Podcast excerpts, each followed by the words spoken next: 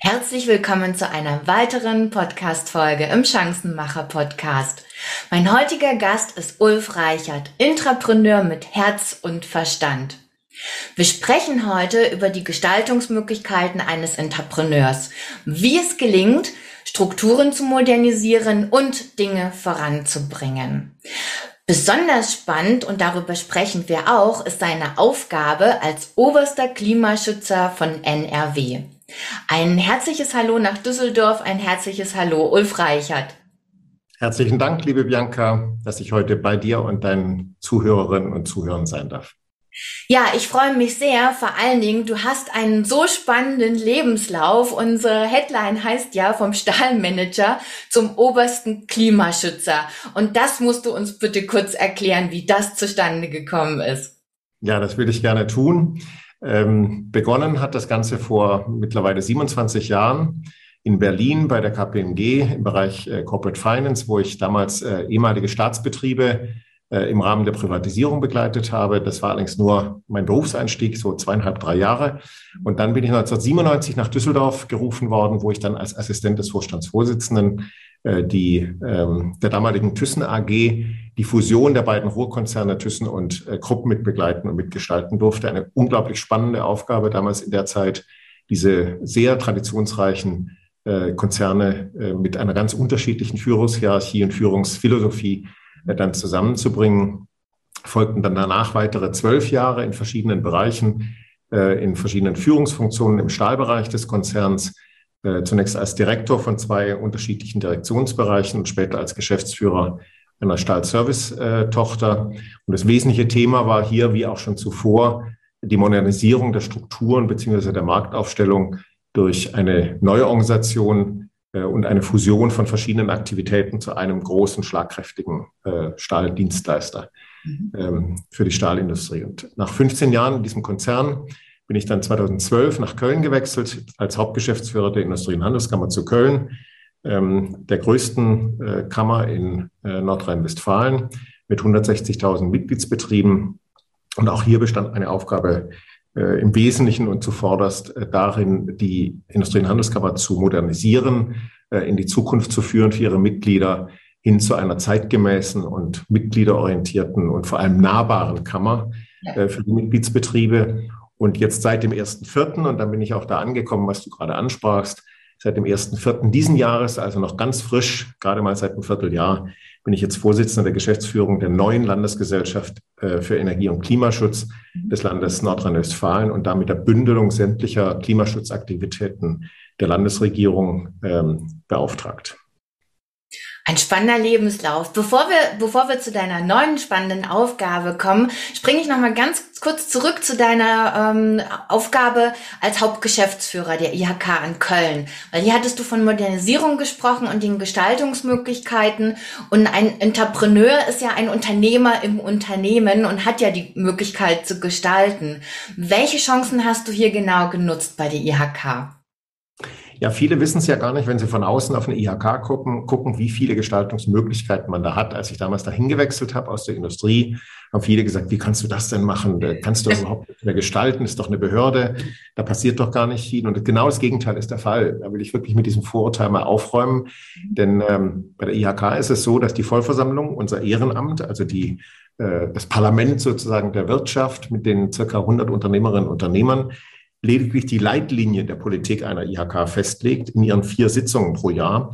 Und alles, was dazwischen stattfindet, also diese Leitlinien in konkrete äh, Aufgaben, in konkrete Projekte auszugestalten, all das ist Aufgabe des Hauptgeschäftsführers mit seinem Team, mit seinen Geschäftsführern, natürlich mit allen äh, Kolleginnen und Kollegen im Hauptamt.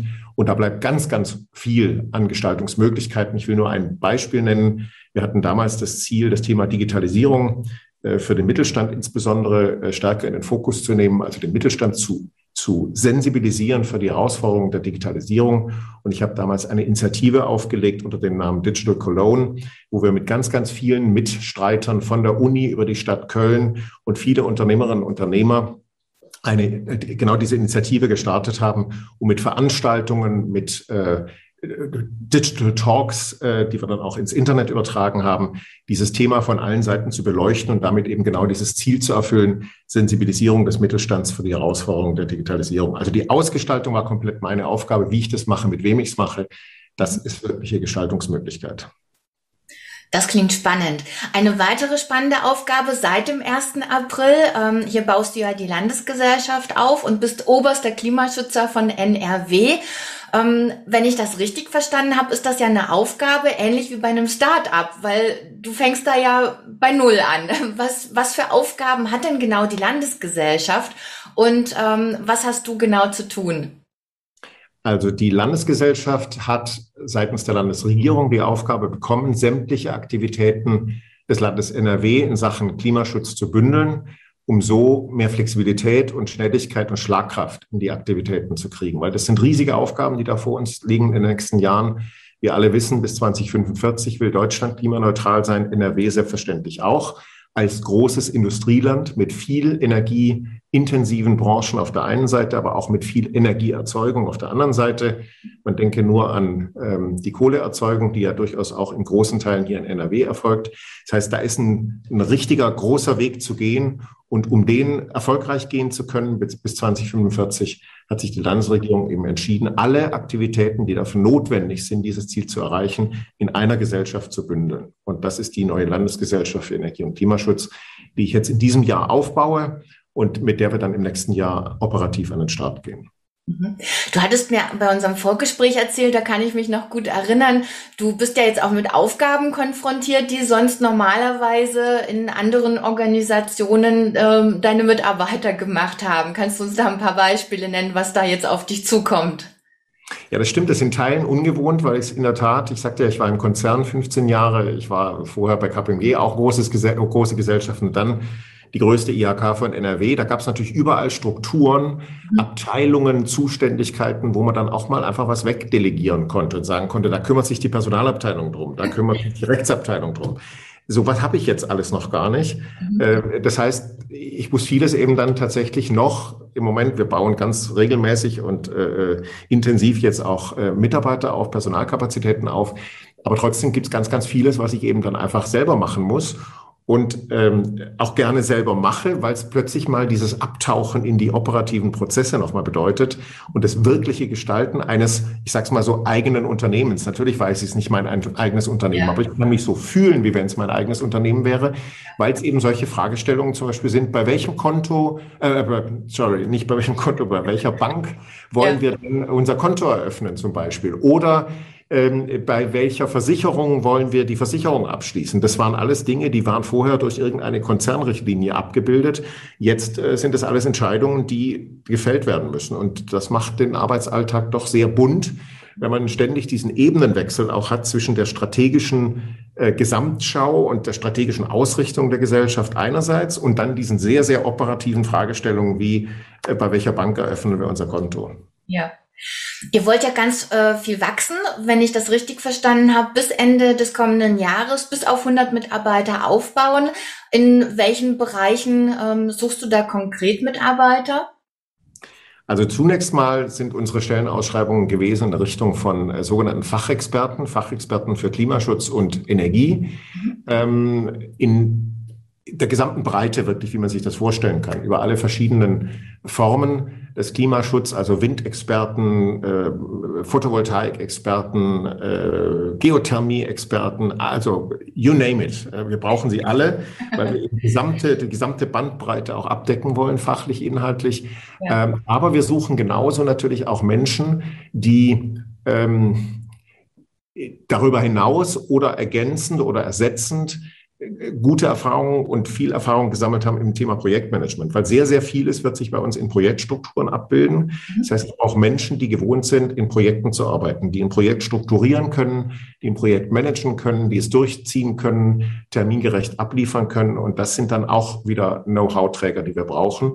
Und last but not least brauchen wir natürlich für die operative Führung dieses äh, Unternehmens brauchen wir natürlich dann auch Menschen, die im Bereich Personal, Controlling, Öffentlichkeitsarbeit, äh, Pressearbeit dann entsprechende äh, Aufgaben übernehmen. Aber der Schwerpunkt liegt natürlich bei den Fachexperten, äh, die die inhaltliche Arbeit vorantreiben. Ja, inhaltliche Arbeit. Unser Thema ist ja Entrepreneur, also Unternehmer im Unternehmen. Und ein klassischer Unternehmer äh, verdient ja Geld. Also da geht es ja auch darum, Gewinne zu machen. Jetzt denken viele beim Thema Klimaschutz.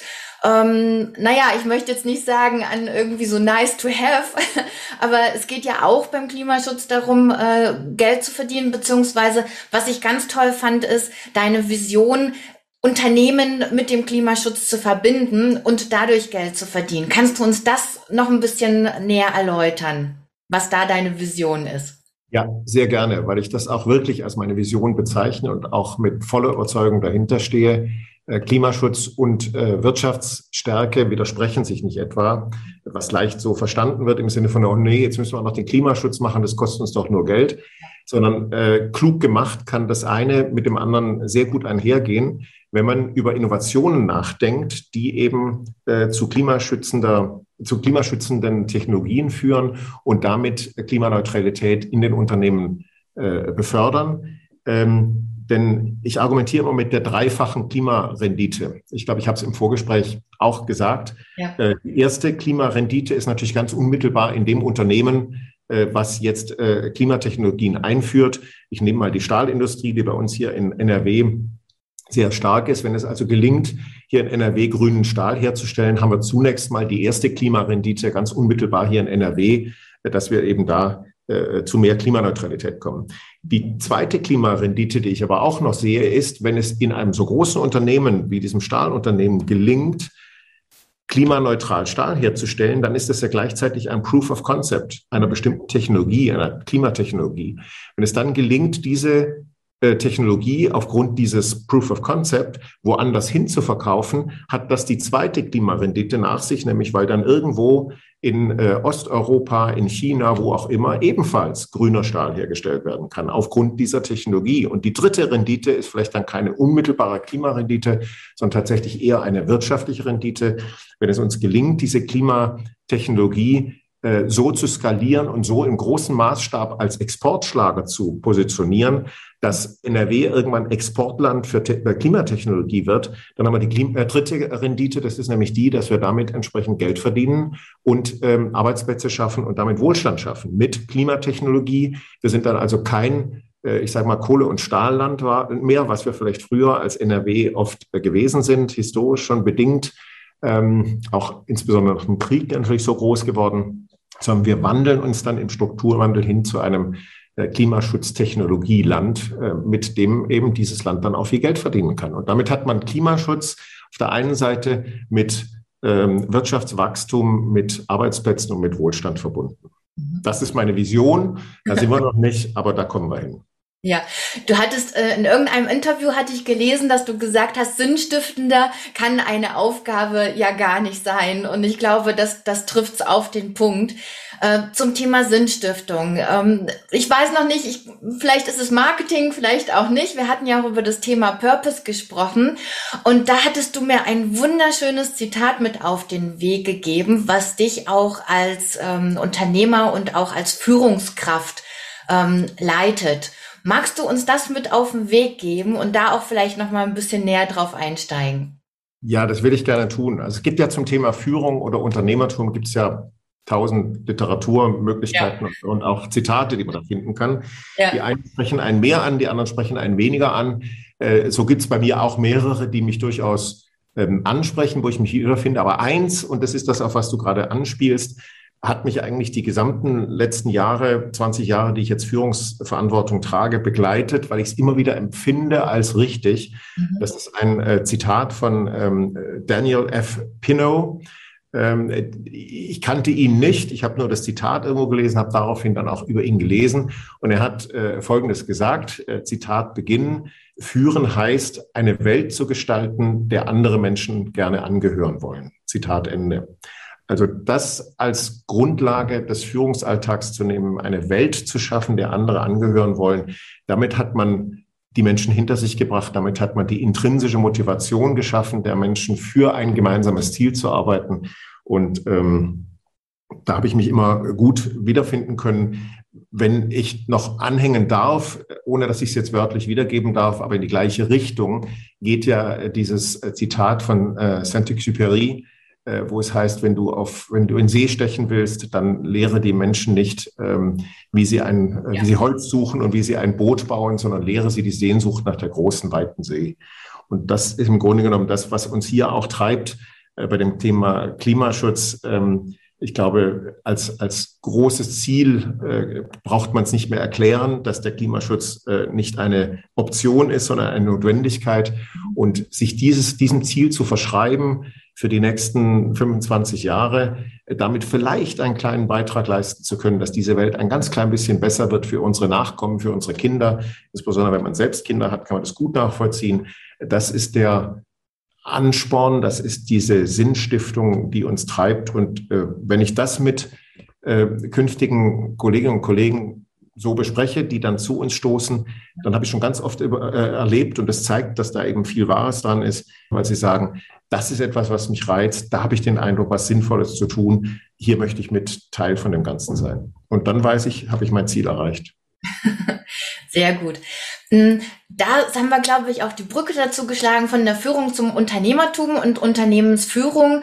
Ähm, glaubst du, dass, dass ein Unternehmen zwingend einen, einen höheren Zweck braucht oder reicht es einfach aus zu sagen, ja, ich möchte Geld verdienen? Wie siehst du das?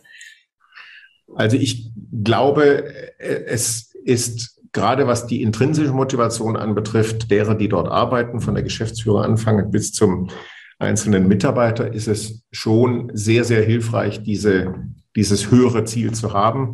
Äh, natürlich ist ein Unternehmen zuvorderst dafür da, Geld zu verdienen. Zumindest die privatwirtschaftlich organisierten Unternehmen, was wir jetzt nicht sind. Wir sind ja ein staatliches Unternehmen.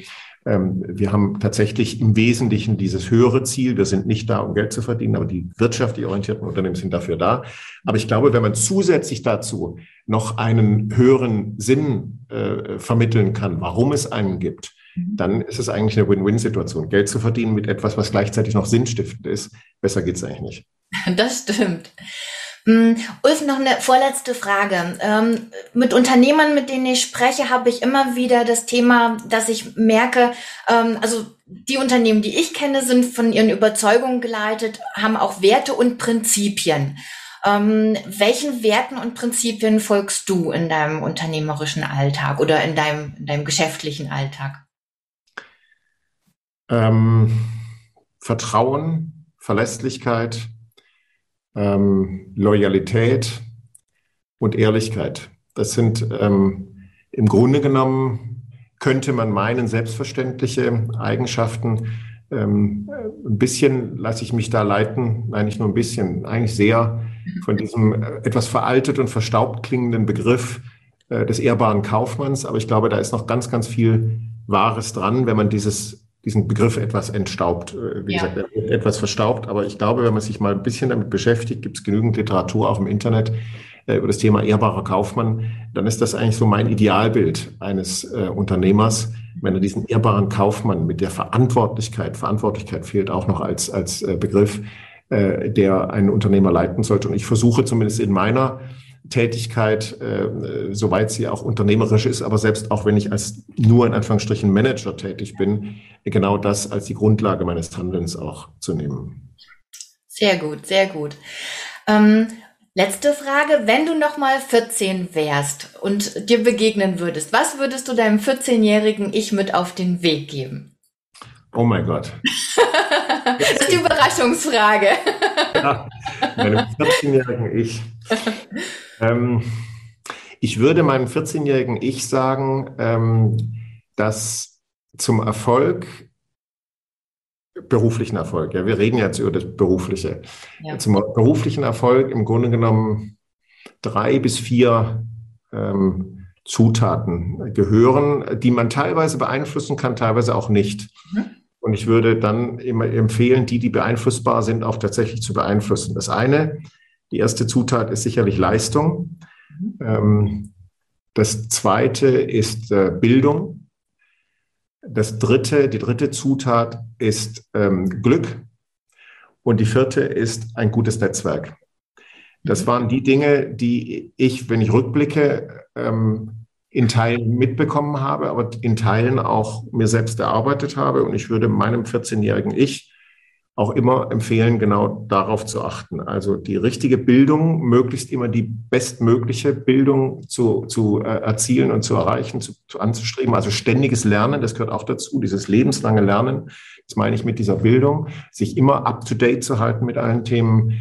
Ähm, äh, das Zweite aber eben ähm, äh, auch das, das Netzwerk nicht zu berücksichtigen. Wir sind alle Teile eines größeren Ganzen, einer größeren Gemeinschaft. Und jeder, der erfolgreich ist, kann nur deswegen erfolgreich sein, weil andere ihn tragen. Mhm. Äh, und äh, deswegen, glaube ich, ist dieses Netzwerken im wohlverstandenen Sinne jetzt nicht negativ. Ich weiß, man kann auch Netzwerken negativ verstehen. Ich meine es durchaus positiv im Sinne von mit den richtigen Menschen sich zu vernetzen und daraus dann etwas Größeres zu schaffen, glaube ich, ist ein ganz, ganz wichtiger Punkt, den man auch persönlich beeinflussen kann. Ähm, und das Thema Leistung kann man ohnehin auch äh, persönlich beeinflussen. Da bin ich vielleicht auch noch eher, ähm, manche würden vielleicht sagen, von der alten Schule, dass ich sage, ohne Leistung geht's nicht. Mhm. Ähm, es muss die persönliche Leistung da sein, das, das Anstreben, das, das Bestreben, die bestmögliche Leistung abzuliefern jeweils. Und der letzte Punkt ist halt der einzige, den man nicht wirklich beeinflussen kann, das ist das Thema Glück auch da will ich nicht verneinen, man muss auch manchmal Glück haben, im richtigen Moment am richtigen Platz zu sein. Ja, das stimmt. Das kann man nur in, in Maßen beeinflussen. Das stimmt. Deine Wünsche für die Zukunft in Richtung Klimaschutz? Ja, ich äh, würde gerne auch hier sensibilisieren wollen. Ich habe das an mir selbst festgestellt seit ich diese neue Aufgabe habe, dass ich auf bestimmte Dinge einfach jetzt anders draufschaue, äh, bewusster draufschaue, was das Thema Klimaschutz und auch die Auswirkungen auf mein eigenes Leben anbetrifft. Und wie ich mein eigenes Leben möglicherweise anders ähm, führen kann, ähm, wenn ähm, ich das Thema Klimaschutz eben etwas stärker in den Fokus nehme. Und dafür möchte ich gerne werben, mhm. dass sich jeder fragt, was er persönlich im eigenen ähm, Umfeld, ob nun privat oder beruflich, zu diesem großen gemeinsamen Ziel beitragen kann. Ich glaube, dass wir das erreichen müssen. Äh, den Erfolg in diesem Ziel ist, glaube ich, unbestritten. Es gibt nur noch wenige, die bestreiten, dass das ein wichtiges Thema sein wird. Und, und ich glaube eben auch, das ist so ein dickes Brett, was wir da bohren, dass wir da nur gemeinsam äh, hinkommen. Und nach dem Motto, wenn ich das mal so etwas äh, flapsig sagen darf, Kleinvieh macht auch Mist. Wenn jeder, wenn jeder bei sich selbst so ein bisschen anfängt und sich selbst hinterfragt und äh, auch Dinge mal vielleicht anders macht, wie er sie bisher gemacht hat, weil er sagt, damit trage ich vielleicht positiv zum Klimaschutz bei, haben wir, glaube ich, alle miteinander schon, schon viel gekonnt. Und ähm, ganz allgemein würde ich werben wollen, jetzt auch rückblickend auf meine ähm, ja, fast 27 Jahre Berufserfahrung, ähm, für Mut, für mutige Schritte, auch ähm, den eigenen Lebensweg, den eigenen Berufsweg nochmal neu zu denken.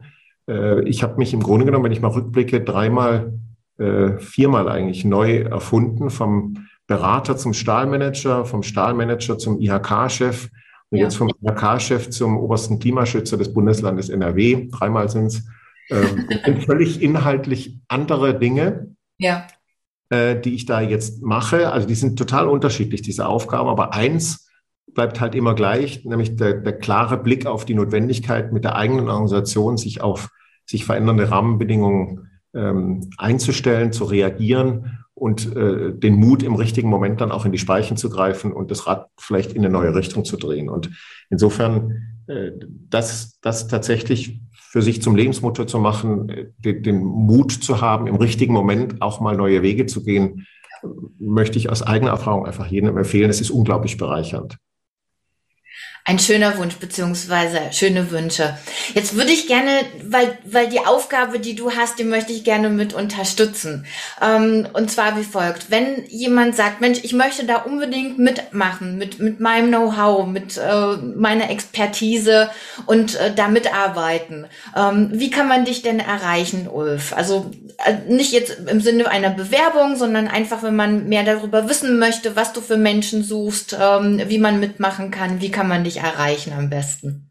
Ja, es gibt im Grunde genommen zwei Wege. Zum einen ähm, haben, sind alle aktuellen Stellenausschreibungen, die wir haben, sind auf der Homepage. Ich darf, darf ich die kurz durchgeben oder? Ja, sehr gerne. Ich würde dann unten auch den Link mit verlinken. Also, also sehr, sehr gerne. Also das ist www und dann in einem Wort Energie und Klima.nrw. Mhm. Äh, das ist die Homepage, wo alle ähm, aktuellen Stellenausschreibungen drauf sind. Und mich persönlich erreicht man fast unter derselben Anschrift, nur dass man davor noch ulf.reichert schreiben muss. Also ulf.reichert at energie- und klima.nrw. Ich wünsche dir viele, viele Mitstreiter bei dieser wunderbaren Aufgabe und bedanke mich herzlich für deine Zeit, für dein Engagement und wünsche dir weiterhin viel Erfolg. Ich habe zu danken, liebe Bianca, für dein Interesse und dass ich hier teilnehmen durfte und äh, dass ich deinen Zuhörerinnen und Zuschau Zuhörerinnen und Zuhörern vielleicht ein paar kleine Einblicke in meine aktuelle Arbeit geben durfte. Vielen, vielen Dank. Ich danke dir.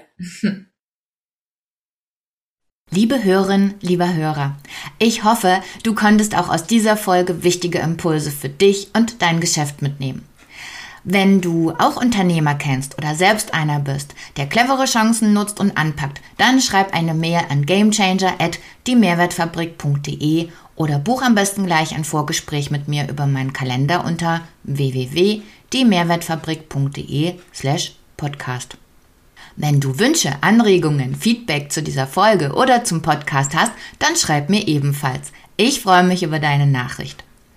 Und wenn du keine Beiträge verpassen willst, abonniere gleich den ausgesuchten Kanal und hinterlass mir deine Wertschätzung in Form einer Rezension. Bis wir uns wieder hören, wünsche ich dir eine schöne und chancenreiche Zeit.